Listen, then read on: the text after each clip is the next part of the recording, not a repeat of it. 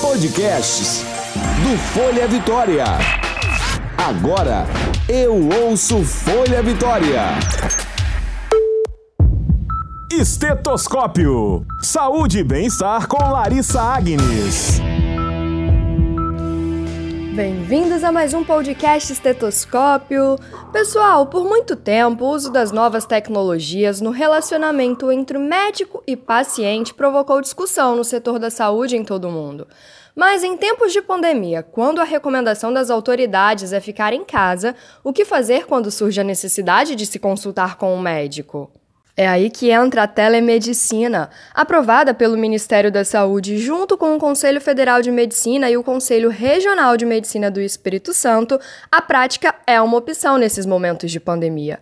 Com esse serviço, pacientes recebem orientação médica, atendimento pré-clínico, de suporte assistencial, de consulta, monitoramento e diagnóstico no Sistema Único de Saúde ou na rede privada. E pessoal, de acordo com dados do Grupo Unimed, as consultas online reduzem em até 80% o fluxo de pacientes em hospitais e pronto-atendimentos. A cada 10 ligações, 8 são finalizadas com uma solução médica adequada para o paciente. E quem vai conversar sobre isso conosco hoje, pessoal?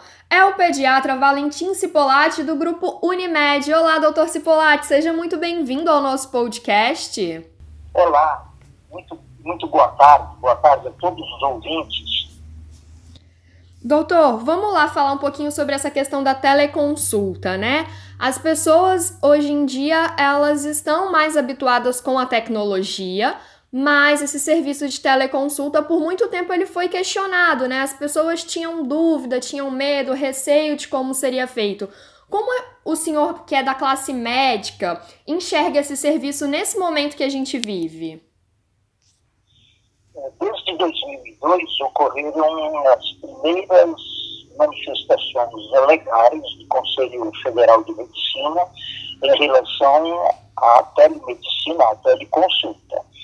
É, em 2018 ocorreram mudanças baseadas em, uma determinação legal também do Conselho Federal de Medicina, mas que gerou tamanha é, tamanho número de questionamentos e meses depois essa, essa, essa normativa foi, foi é, assim, revogada pelo próprio Conselho Federal de Medicina. Sim. Diante deste momento excepcional que nós estamos vivendo de pandemia, em que nós, é, dentro dos diferentes processos necessários a conter, né, a prolongar, a diminuir o número de internações, a diminuir é, o encontro né, de pessoas, porque esta é a principal preocupação, que é a transmissão muito rápida que esse vírus tem. Perfeito. O, o Conselho Regional de Medicina do Espírito Santo, ele, na verdade, foi pioneiro no Brasil, é, de imediato uma, uma resolução, uma nota técnica, uma norma técnica, da maneira que, que você, que o, que o ouvinte possa é, entender, mas enfim, abriu, abriu a assim, abriu a possibilidade uhum. da realização da teleconsulta em função do distanciamento social, uhum. em função da busca por diminuir deslocamentos, contatos entre médicos, entre médico e cliente, entre cliente e outros clientes, que isso é o comum nos pronto-atendimentos, em pronto-socorros e em consultórios. Então, a excepcionalidade desse momento abriu né, a possibilidade de estar se praticando a teleconsulta dentro do, do, do, do, conteúdo legal, ela limitada ao término da pandemia. Uhum. No entanto, né, no entanto, o que a gente percebe é que desde há muito, desde há muito existe um anseio muito grande por parte dos médicos em poder estar fazendo a teleconsulta. Sim. É interessante a gente falar porque realmente nesse momento assim as pessoas elas precisam continuar tendo atendimento médico, né? E muitas vezes é, é possível realmente solucionar o problema ou diagnosticar algum sintoma, tirar uma dúvida do paciente, sem que haja necessidade dele estar tá indo realmente a um hospital, a um pronto atendimento, né, doutor? É, quais são essas especialidades? O que, que a gente pode atender ali naquele momento por Skype, por telefone?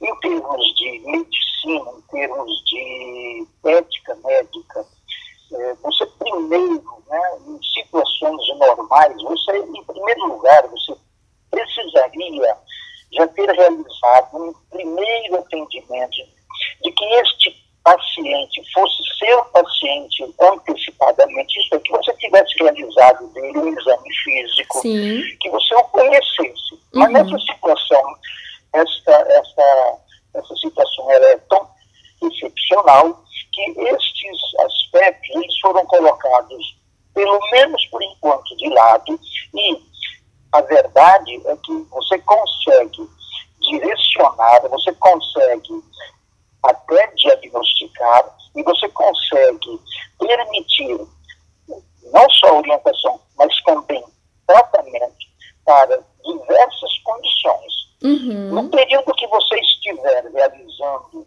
este trabalho de teleconsulta, você nitidamente percebe se aquele paciente precisa, precisa ir ou não a um pronto atendimento ou um pronto-socorro.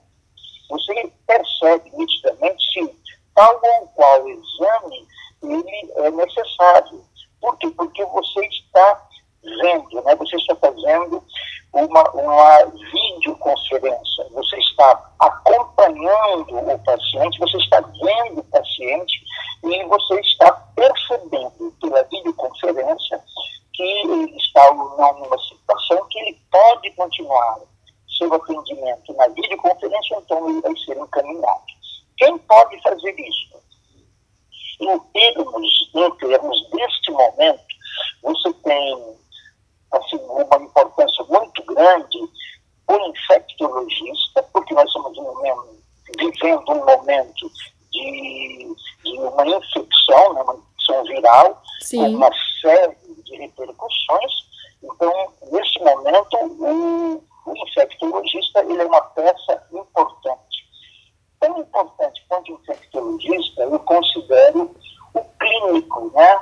o médico que faz clínica geral, o médico da atenção primária à saúde, o médico é, de, de, comunidade, médico de família. Esse profissional, ele já no dia a dia dele, ele não lida só com a, uma, uma questão específica de especialidade. Está habituado no dia a dia a tratar a pessoa holisticamente, tratar a pessoa no seu geral, no seu todo. Sim. Agora, você fez a pergunta de quem pode fazer isso. Isso. Então, são várias ondas, são várias etapas.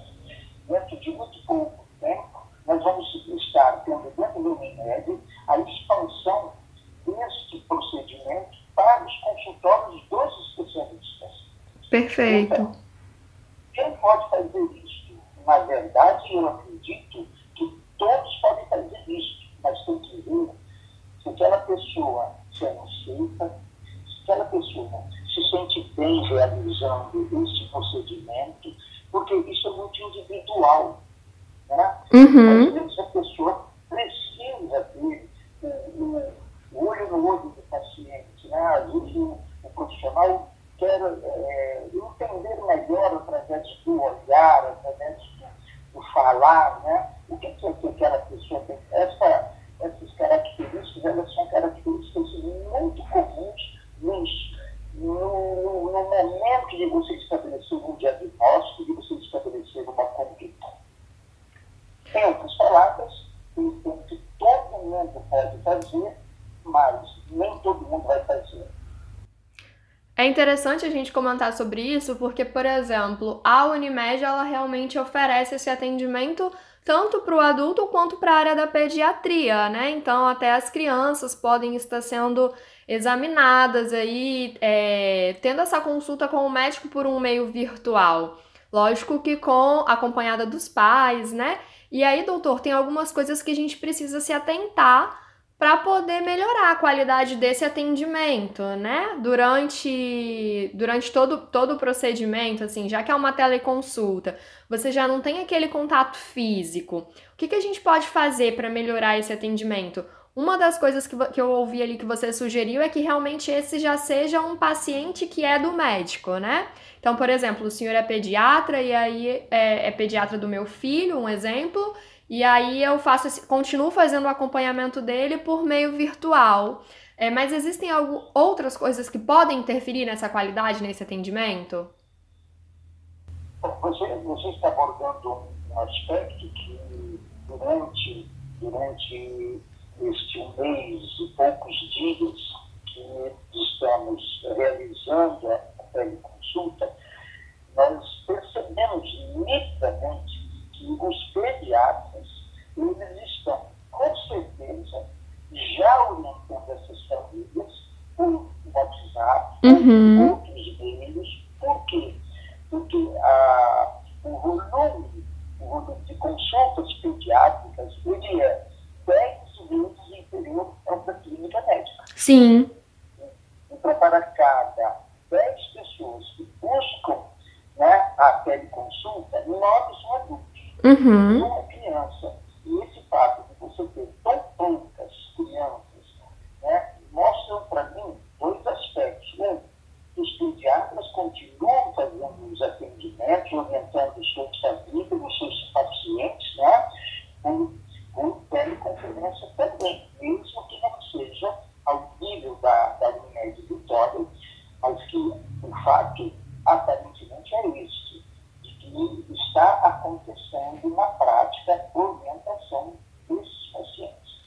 Com relação ao que você colocou da, da, desse aspecto, é exatamente, exatamente estamos dentro de um aspecto que você colocou um pouco antes, que é o seguinte, eu estou vendo, eu estou vendo essa criança, eu estou vendo a espinéia dela, eu percebo que ela está bem ou que ela não está bem, eu percebo se ela está gemendo ou não está gemendo, uhum. percebo se ela se interessa naquele, naquele momento da videoconferência, se ela está atenta ao ambiente. Então, existe uma série de aspectos que o profissional que está realizando a teleconferência, ele sabe perfeitamente se aquele paciente pode continuar ali naquele procedimento ou se ele tem que procurar o médico de referência dele ou se ele tem que procurar um pronto atendimento ou mesmo um pronto-socorro. Maravilha. Então é interessante porque ali é até capaz de você poder dar essa indicação mesmo, né? Às vezes a pessoa tá com a dúvida, ela tem alguns sintomas, e aí esse teleatendimento ele pode até funcionar como uma pré-consulta para aquela que de fato seria presencial, né, doutor? Com certeza, com certeza. A teleconsulta não quer substituir de jeito nenhum a consulta médica, a consulta presencial. A teleconsulta, ela tem, né, ela tem é, a característica muito voltada para a orientação. Né? Ela, não, ela não vai pegar um paciente que realiza um conjunto de clínicos e você precisa, você está com, com uma hipertensão. Não, ela não vai. Uhum. Sem, você ter, sem, sem você ter aferido a pressão arterial, sem você ter feito, ela não vai ter motivos. Né? O, o profissional não vai se permitir a isso. É interessante porque, por exemplo, eu também estava conversando com o Dr. Gustavo Peixoto, que também é do grupo Unimed, né?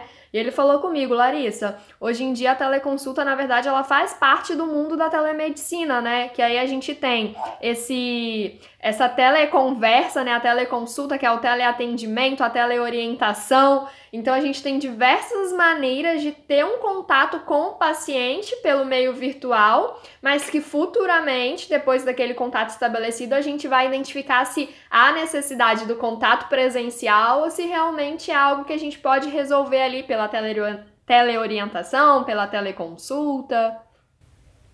o, campo, o campo é o seguinte, nós estamos vendo uma pontinha, uma pontinha do que é a telemedicina. Sim. Nós estamos realizando, nesse momento, a, a teleconsulta sincrônica, em que você está ali junto ao seu paciente, conversando com o seu paciente, mas você pode ter diversas outras situações em que, né, através da telemedicina, a pessoa apresenta ou imagens, ou apresenta exames, ou apresenta uma história, e o profissional do outro lado vai levar um, dois, três, quatro dias estudando aquilo tudo para poder oferecer uma resposta. Uma outra situação que virá a ocorrer, eu posso estar durante uma, uma consulta e eu falo assim, puxa vida, eu preciso da opinião de um dermatologista. E eu fazer o que se chama de interconsulta. Eu, eu, eu coloco esse paciente meu nas mãos de um, de um colega né, referenciado Sim. e ele dá a opinião dele, nos ajudando a resolver esse problema meu e meu paciente. Então, é, situações de patologias complexas, de síndromes, é, doenças hereditárias, você tem tem várias possibilidades, né, doutor, de estar tá inserindo essa telemedicina. Agora, por exemplo, com a cirurgia robótica, a gente também pode ver muito essa questão da, da tecnologia e da medicina, né? Uma aliada à outra, assim.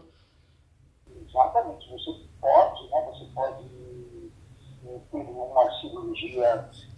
Você pode fazer uma cirurgia sua, você morando em Vitória, você pode uma cirurgia no Japão. Perfeito, isso mesmo. É, utiliza o joystick, né? O sistema wireless, tudo isso. Exatamente. Então, o campo é muito largo. Nós estamos esperando aqui no, no momento inicial, vamos chamar isso de uma teleorientação, de uma teleconsulta, é, é, um, é um pequeno começo. Perfeito. Doutor Cipolatti, agradeço muito a sua participação no podcast de hoje, por esclarecer nossas dúvidas aí. A gente vive um momento difícil, mas nós sabemos que com a orientação e o apoio de profissionais, assim como o senhor, a gente vai conseguir também passar por cima desse momento, né? Tudo passa, né? Tudo passa. Eu espero que as pessoas possam passar com o mínimo de sofrimento possível. Eu espero que este momento ele resulte um crescimento nosso como pessoas. Né? Com certeza. Neste momento, ele, ele nos permita manter as nossas, as nossas liberdades individuais, que a gente não permita que a nossa liberdade possa, em algum momento, ser interrompida. Pessoal, e como o próprio doutor Cipolatti explicou, o serviço da telemedicina já vinha sendo debatido há algum tempo, e com a pandemia do novo coronavírus foi uma forma de continuar prestando atendimento para aquelas pessoas que necessitam né, da consulta médica, mas que estão com receio, é, que precisam evitar o contato com outras pessoas, que precisam evitar a contaminação. E de acordo com o diretor de mercado da Unimed Vitória, o médico Gustavo Peixoto, as consultas online médicas são são uma das frentes adotadas pela Unimed no combate à proliferação do coronavírus. E hoje nós temos uma participação super especial aqui também do bancário Rodrigo Feitosa Carvalho, de 42 anos. Ele é um dos nossos ouvintes do estetoscópio e mandou pra gente aqui, ó, o relato dele sobre o uso da telemedicina. Confira. Eu descobri há seis anos aproximadamente que eu tenho fibrose cística e após 25 pneumonias né? Então, isso me torna um paciente de múltiplos riscos para o coronavírus. Então, tenho trabalhado em casa, me sinto muito inseguro assim para sair, medo de contaminação. É, e quando eu soube desse atendimento online, né, poder me consultar por uma teleconsulta sem sair de casa me deixou mais tranquilo. Eu confio no serviço, na tecnologia aplicada, acho muito interessante. E a verdade é que a telemedicina já faz parte do nosso cotidiano e muitas vezes a gente não percebe. No momento que você faz um exame e consegue ter acesso online ou enviá-lo para o seu médico, radiografias, laudos que são emitidos à distância. O próprio atendimento pelo telefone antes de marcar uma consulta são várias as formas da telemedicina se fazer presente, seja por meio da orientação, seja por meio do teleatendimento. E pessoal, nós precisamos entender que vivemos realmente um momento delicado, um momento que exige mais atenção, mais cuidado, precisamos nos preocupar com a nossa saúde e, claro, não devemos nos descuidar de outros aspectos porque existem inúmeras doenças que são perigosas, são graves, doenças que são crônicas e nós precisamos continuar tratando essas doenças e tendo atendimento. Eu agradeço muito a participação de vocês no estetoscópio de hoje. Já sabem, o nosso próximo encontro é na semana que vem. Para mandar sugestão é simples e fácil. Vocês podem mandar pelas redes sociais do Folha Vitória, Instagram, Facebook ou pelo nosso e-mail. Pode mandar para o meu, que é o larissa.agnes@folhavitória.com.br. Mais uma vez, muito obrigada e até a próxima. Você ouviu Estetoscópio. Saúde e bem-estar com Larissa Agnes.